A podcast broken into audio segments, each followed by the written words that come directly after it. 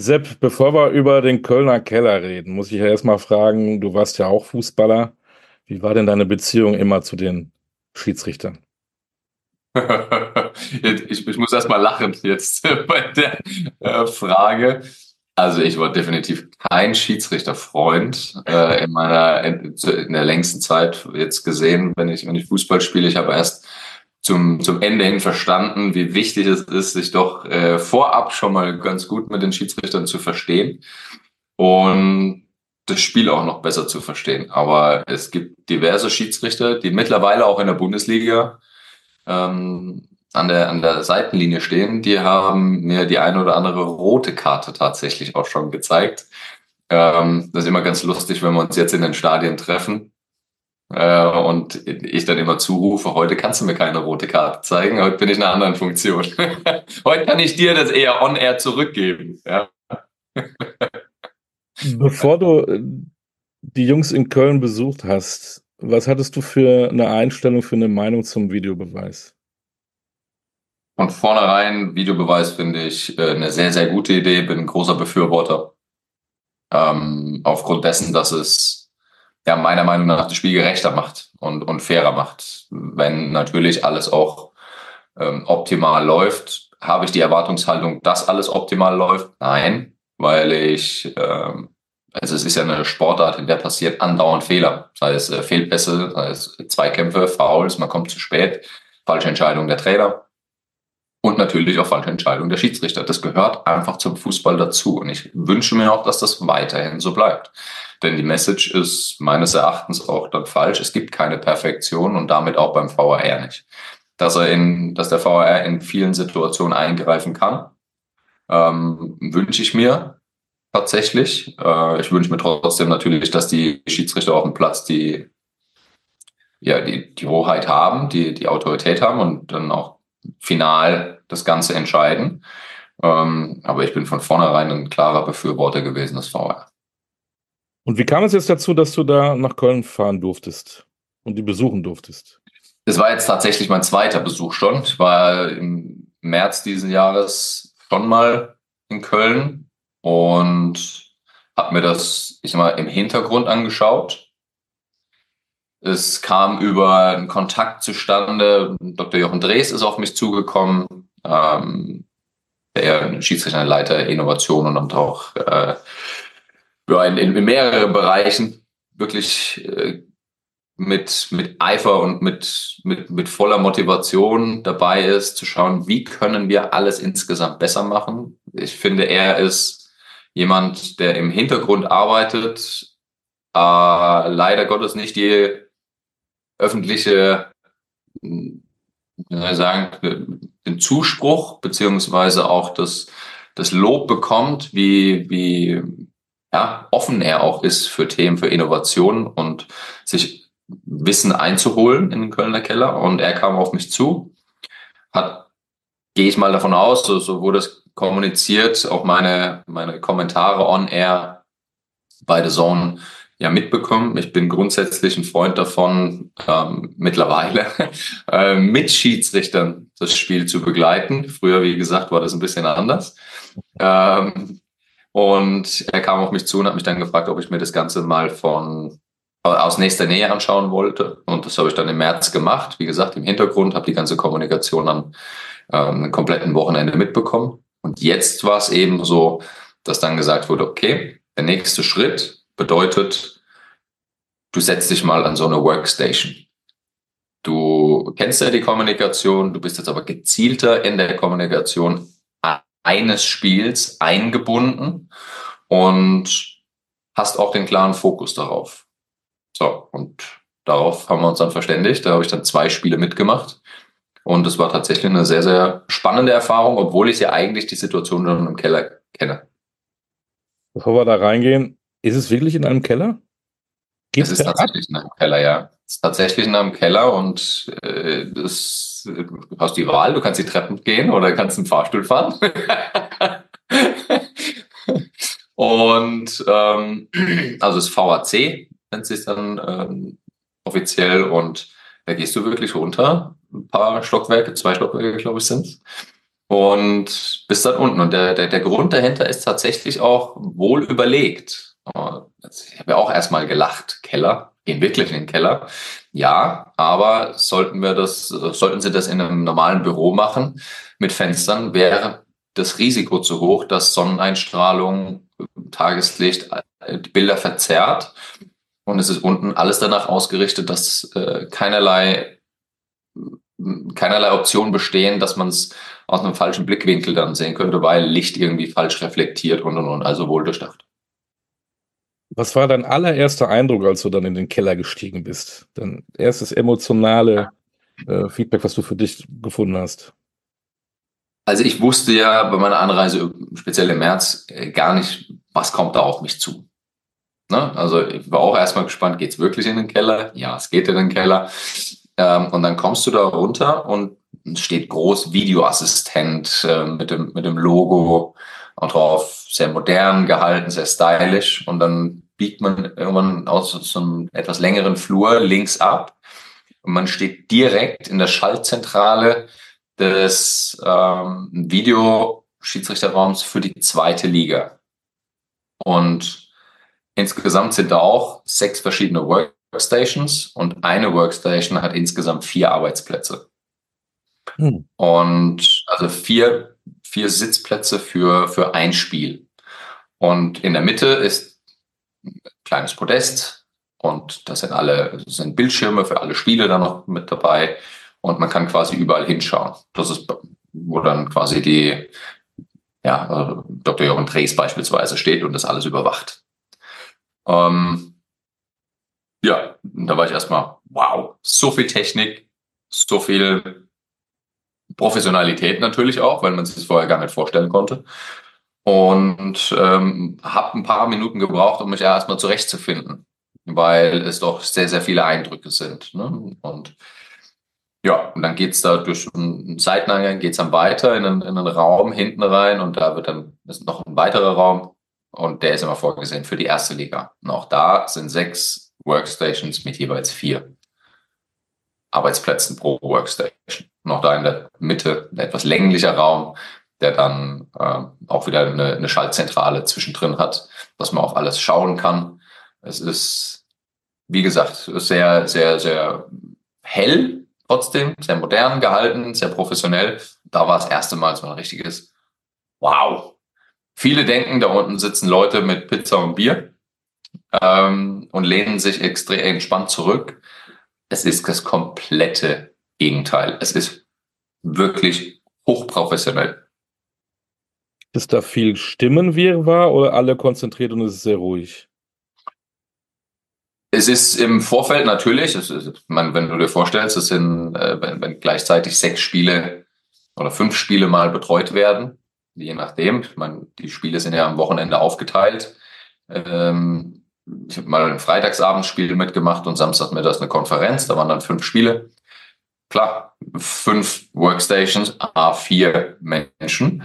Ähm, das ist, also vier Menschen sind dann in der Bundesliga ein, der, der VR, also der, der, der Videoschiedsrichter plus Assistent, sind schon mal zwei Workstations und in der ersten Liga sind dann noch zwei Operator dabei, die die jeweiligen Kameraeinstellungen betreuen und auch zuspielen, damit schnellstmöglich die richtigen Bilder beim VR landen oder beim VA in dem mhm. Fall.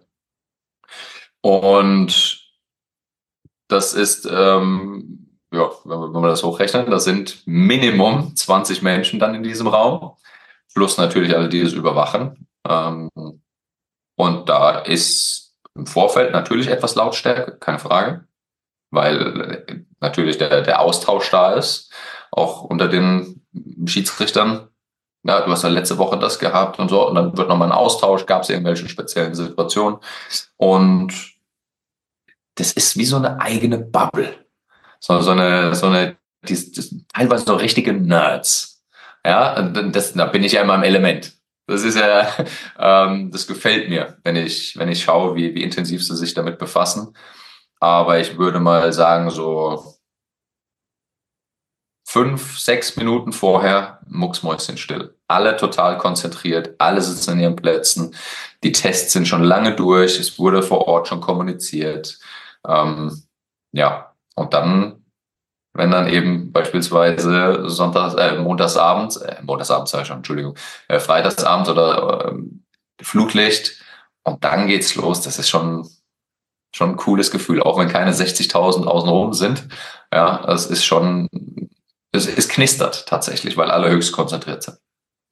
Hast du es mitbekommen, die Kommunikation, meinetwegen, ich sage jetzt mal den Workstation-Leiter mit dem Schiedsrichter vor Ort, wird da sehr, sehr viel geredet oder tatsächlich nur punktuell? Es wird punktuell gesprochen und das ist meiner Meinung nach absolut richtig, ähm, denn der Schiedsrichter auf dem Feld, er ist derjenige, der, er soll entscheiden. Er hat die, die wichtigsten Eindrücke er fühlt das Spiel. Das ist das Einzige, das dem Keller logischerweise abgeht. Er fühlt dieses Spiel nicht so sehr wie der Schiedsrichter auf dem Platz. Und deshalb wird in, in, in ausgesuchten Situationen, manchmal fragt der, der, Schiedsrichter auch im Stadion, fragt danach. Also die, die Funkverbindung besteht ja äh, konstant.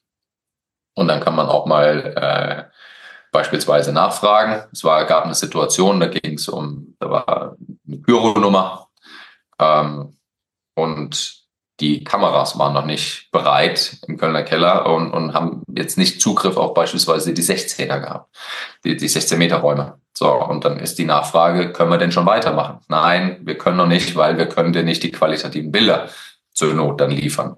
Und während des Spiels einfach da auch zuzuhören, wie viel Hauptschiedsrichter mit den Schiedsrichterassistenten an der Seite kommunizieren, war, wie gesagt, beim ersten Mal schon extrem spannend und jetzt nochmal auf ein Spiel runtergebrochen.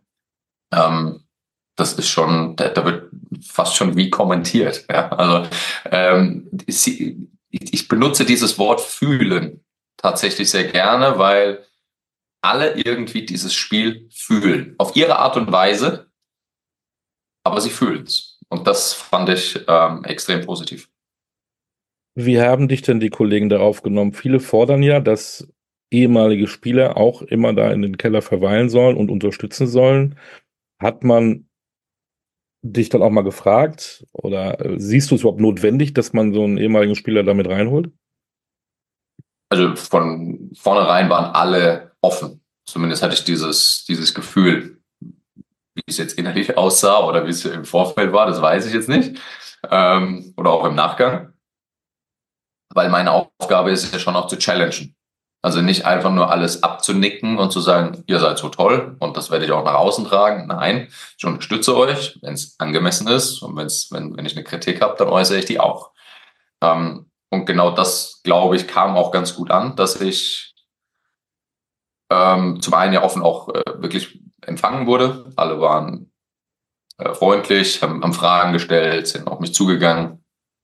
Ähm, Natürlich ging es dann auch viel um, um Regeldefinition. Ne? Und dann aus, aus Ex-Profi-Sicht, wie ist denn eine, eine natürliche Bewegungsabfolge?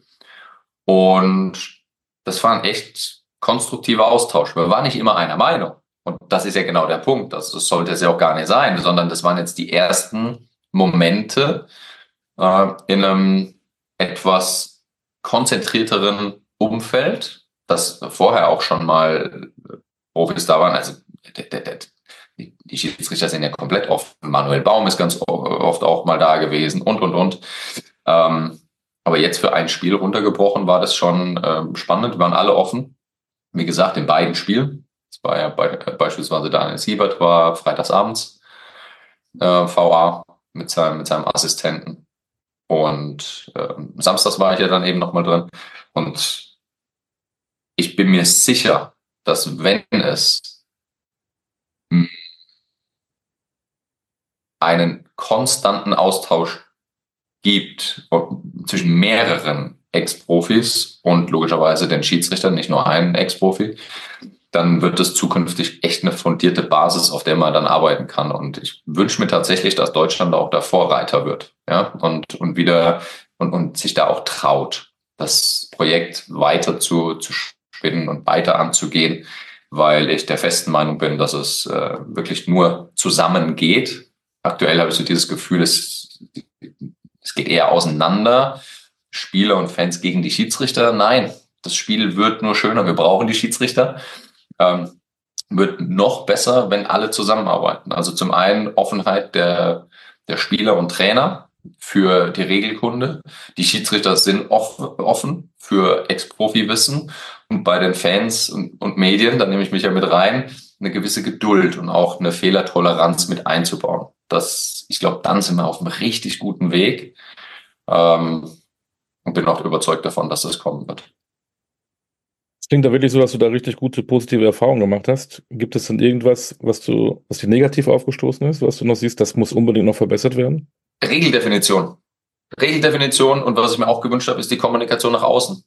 So, also ähm, wenn ich als Spieler zehn Spiele von Anfang an gespielt habe und sitze auf einmal auf der Bank, dann ist das eine Entscheidung des Trainers, die, klar die, also die ja klar ist, wenn ich mir, wenn ich mir dann die, die Aufstellung anschaue, mein Name ist nicht da, dann ist es ja eine Entscheidung, die ist da getroffen.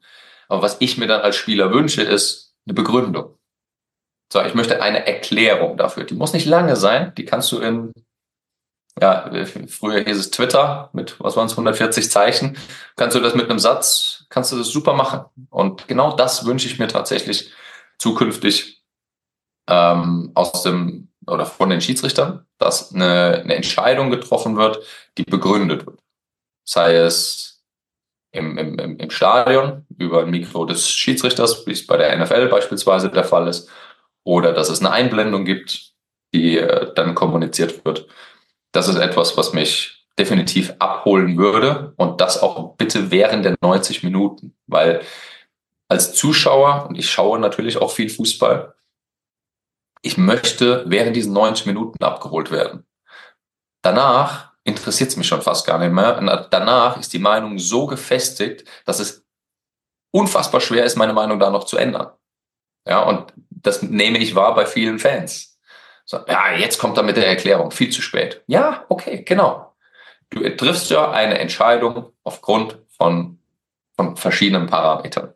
So, und diese Erklärung wünsche ich mir kurz und prägnant von den Schiedsrichtern nach draußen. Und das ist, das ist ein Punkt, äh, den ich unter anderem auch äh, mitgegeben habe. Die unbeliebtesten Berufsgruppen in Deutschland sind ja neben Journalisten, willkommen, und Politikern, möglicherweise auch Menschen, die im Kölner Keller arbeiten. Wie gehen die damit um? Weil ähm, das sind ja nicht unbedingt die beliebtesten. Wenn man immer hört, Kölner Keller, schlägt man die Hände vor das Gesicht, ach ja, die da unten, die da unten. Was sind das für Typen? Wie, für die ist es ja auch, glaube ich, gar nicht so einfach. Also es ist, äh, wenn ich mir im Nachgang, klar, ich bin auch mit äh, vielen Schiedsrichtern noch im Austausch. Ähm, und wenn man da auch sieht oder wenn man so auf sozialen Medien verfolgt, wie sie, wie sie angefeindet werden, äh, ist, das, ist das keine schöne Nummer. So, jetzt ist das bei mir aber als äh, Zone-Experte genauso. Also ich bekomme jede Woche Hassnachrichten, ich bekomme jede Woche Morddrohungen. Ähm, es, es, sind, es ist äh, gang und gäbe mittlerweile und habe einen Weg gefunden, damit umzugehen. Es ist aber für eine, eine, eine Gruppe, sagen wir, die Schiedsrichter sind ja per se im Stadion erstmal in der, in der Minderheit, ja, also in der Unterzahl. Also sie kommen ja nur zu viert ins Stadion. Und da stehen halt nun mal elf auf der einen Seite, elf auf der anderen Seite und die haben Support von zigtausend außenrum. Ja, äh, die Medienschaffenden sind auch in der Überzahl auf der Pressetribüne und unten. Ähm, deshalb ist es von Haus aus erstmal ein, es ist kein faires Spiel. Ja, und das ist dann einfach schnell darauf, darauf zu hauen. In Anführungsstrichen, ja, der VR und die Schiedsrichter generell.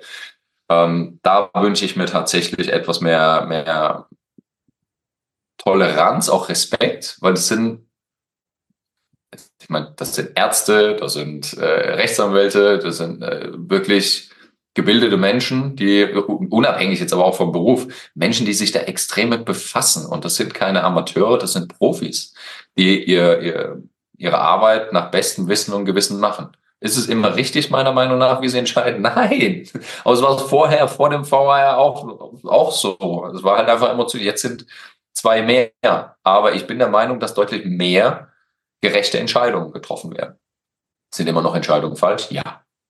Aber hey, das ist vollkommen normal. Und äh, ich finde einfach, die Quote wurde, wurde verringert an Fehlentscheidungen insgesamt. Deshalb bin ich total fein damit und habe wirklich Respekt vor jedem Einzelnen, der sich in die Position des Schiedsrichters, Linienrichters, also Schiedsrichterassistenten oder in den Keller begibt. Eins noch zum Schluss. Ähm, es hieß ja mal, der Schiri im Keller soll äh, eingreifen bei einer klaren Fehlentscheidung. Ja. Es ist vielleicht auch so, weil wenn man so gut ausgestattet ist, mit so hervorragender Technik, mit so tollen Leuten, dass man dadurch das Gefühl hat, weil man sich da auch unten wohlfühlt, weil man glaubt, hier sind wir ja im Luxus, wir müssen öfter eingreifen, weil wir haben ja hier alles das Equipment. Eigentlich wäre es ja schön, wenn sie gar nicht eingreifen würden, obwohl da so tolle Monitore sind, tolle Menschen sind. Ähm, hilft dann nicht vielleicht, dass es da weniger mehr ist? Oftmals ist es tatsächlich ja so, weniger ist mehr. In dem Fall müssen wir uns das Spiel betrachten oder anschauen, die, die Entwicklung des Spiels. Und ich äh, durfte jetzt über, über die Zeit als ähm, ja auch on-air äh, Gesicht äh, viele Dinge auch miterleben. Ich war jetzt äh, vor zwei Wochen bei einem bei einem Event von von Analysten und, und Chefscouts und was im Hintergrund Fußballverein ist kein normal, ist einfach nicht mehr eine normale Fußballmannschaft. Das ist ein Unternehmen, das höchst professionell arbeitet mit mit Daten und Statistiken. Da werden Arbeitsplätze Plätze geschaffen. Es ist so viel Tiefe darin und so wissenschaftlich mittlerweile. Ja, das ist nicht mehr im Vergleich zu drei, vor 30 Jahren der gleiche Fußball. Es ist ein Ball, ja, aber da ist so viel mehr dabei. Und deshalb ist es wichtig, dass wir professionell mitgehen mit dieser Zeit. Ähm, sei es als Medienschaffende, dass wir nicht einfach nur noch die gelaufenen Kilometer runter, äh, runter predigen, sondern auch weitere Statistiken, die, die mehr Einfluss haben. Und auf der anderen Seite in dem Fall auch Schiedsrichter, dass die unterstützt werden. Das Spiel ist schneller geworden, das ist wissenschaftlich belegt. Ähm, und es ist nicht mehr nur die Premier League, die schnell ist, sondern auch die Bundesliga mittlerweile. Und deshalb ist es schwer für, ich sag mal, zwei Augen, vielleicht wenn man vier nimmt, mit der anderen Hälfte noch, mit des äh, Schiedsrichterassistenten, das alles perfekt äh, ja, abzudecken. Deshalb braucht es Unterstützung. Und ähm, in dem Fall gilt es auch da, Dinge klarer zu definieren. Auf der einen Seite trotzdem eine Fehlertoleranz mit einbauen. Auf der anderen Seite, da wird es etwas entspannter. Und wir müssen immer wieder bedenken, es ist subjektiv, nach wie vor. Jeder versucht es so neutral wie möglich zu bewerten, aber jemand, der, wie ich jetzt richtig sagen, die meisten haben alle Fußball gespielt, jemand, der eher in einem Zweikampf zu Hause war, als jetzt ein Techniker, der bewertet einen Zweikampf einfach anders und sagt, das ist für mich noch eine, es ist für mich noch vertretbar. Gut so. Ich will nicht den Einheitsbrei. Der eine Schiedsrichter lässt mehr laufen, der andere eben weniger. Und ähm, dann sitzt aber vielleicht jemand im Keller, der komplett andersrum denkt. Und das finde ich ja, finde ich ja spannend. Und ähm, dass es in allem Optimierungsbedarf gibt, klar, wissen wir. Und ich habe aber die richtigen Signale bekommen aus dem Keller. Sie wollen weiterkommen, sie wollen noch mehr, sie wollen es noch besser machen. Und deshalb komme ich nur darauf zurück, dass ich immer schmunzel, wenn jemand sagt, lass uns den VR abschaffen, weil das ist gar nicht mehr möglich. Also das, das, das würde meines Erachtens nur im Chaos enden. Hast du 2024 noch einige Besuche im Keller? Es ist aktuell jetzt nichts geplant. Wir machen das tatsächlich auch immer auf Zuruf. Ähm, es ist meist auch immer ganz kurzfristig, aber dass wir im, im Austausch sind, weiterhin auch die Analyse, ähm, wie sowas, wie, wie die Eindrücke waren, das dauert etwas. Und wir müssen ja auch bedenken, ich kann mich da nicht einfach hinsetzen und mitentscheiden. Da, da ist die IFAB äh, dabei. Das, stell dir vor, das, das sind fünf Spiele gleichzeitig und, oder nehmen wir, ja, machen wir fünf Spiele. Und bei einem Spiel sitze ich dabei. Bei einer würde ich tatsächlich mitentscheiden, würde richtig entscheiden. Und dann dürften aber alle vier anderen Partien, dürften sich die Mannschaften melden. Acht Mannschaften dürften sagen, stopp, das ist aber Wettbewerbsverzerrung.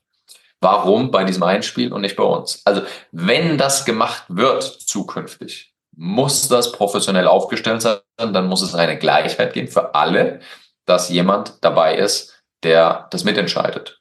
Beziehungsweise entscheiden macht ja immer noch der Schiedsrichter, der seinen Einfluss gibt, ja, seine Meinung mitgibt. Und dafür müssen wir auch geschult werden. Wir können uns da unten nicht hinsetzen und, und jetzt in diesem Interview hole ich wirklich weit aus, um immer wieder Also ich gebe lange Antworten. Das ist da unten nicht möglich. Du musst in idealerweise in einem Satz präzise die Entscheid deine Entscheidung plus Erklärung dahinter liefern können. Es geht so schnell. Das ist uns auch allen gar nicht bewusst. Wenn ein Pfiff ertönt, beispielsweise in einem 16er, bis die zweite Slow-Mo im, im, äh, im Fernsehen läuft, wurde die Szene schon drei bis viermal gecheckt. Also ist wirklich schnell. Und da muss es aber auch schnell in der Kommunikation gehen. Super spannend, Sepp. Danke für diese Einblicke. Äh, ich finde das irre weiß nicht, ob man das noch transparenter hinkriegt draußen, aber mal so, mal so einen Einblick zu kriegen hinter die Kulissen, äh, das hilft. Und eben, ich wünsche mir auch, dass da die Jungs da und auch die Mädels da unten auch die Anerkennung bekommen, die sie verdienen. Definitiv. Es ist ein Sport, der uns alle ja begeistert. Und deshalb sind wir immer dabei. Da gibt es ja auch diese negative Emotion, weil wir mit so viel Leidenschaft dabei sind. Das ist, ist ja nur ein positives Zeichen auf der einen Seite. Ähm, auf der anderen Seite müssen wir verstehen, dass die Schiedsrichter äh, und Schiedsrichterinnen ähm, die Absicht haben, das Spiel immer positiv zu beeinflussen. Also im Sinne, so viel es geht laufen zu lassen. Aber erneut, es ist eine subjektive Meinung. Und ähm, ich, ich, ich weiß, dass alle wirklich offen sind dafür, um diese, diesen Einfluss da auch ähm, zu kombinieren und wünsche mir tatsächlich auch zukünftig mehr. Anerkennung für die, für die Arbeit, die dort gemacht wird. Ich weiß, die Schiedsrichter waren schon immer äh, ein Zielobjekt, waren sie auch in meiner Karriere, gebe ich ganz ehrlich dazu. Aber ähm, ja, ich habe doch vielen Unrecht getan. so, sehr schön. Also, wie gesagt, man darf ja auch nicht vergessen, äh, sorry, wenn ich da nochmal unterbreche, die wir sehen, ich als, als, als Experte in Anführungsstrichen für, für, für The Zone, ich schaue, was wurde taktisch gut gemacht, was wurde technisch gut gemacht. Ein Schiedsrichter schaut komplett anders Fußball. Ein Schiedsrichter schaut auf Gefahrenherde. Wo könnte denn jetzt etwas irgendwo passieren? Die, die Blicke gehen auf ganz andere Bereiche während eines Spiels, als ich es mache.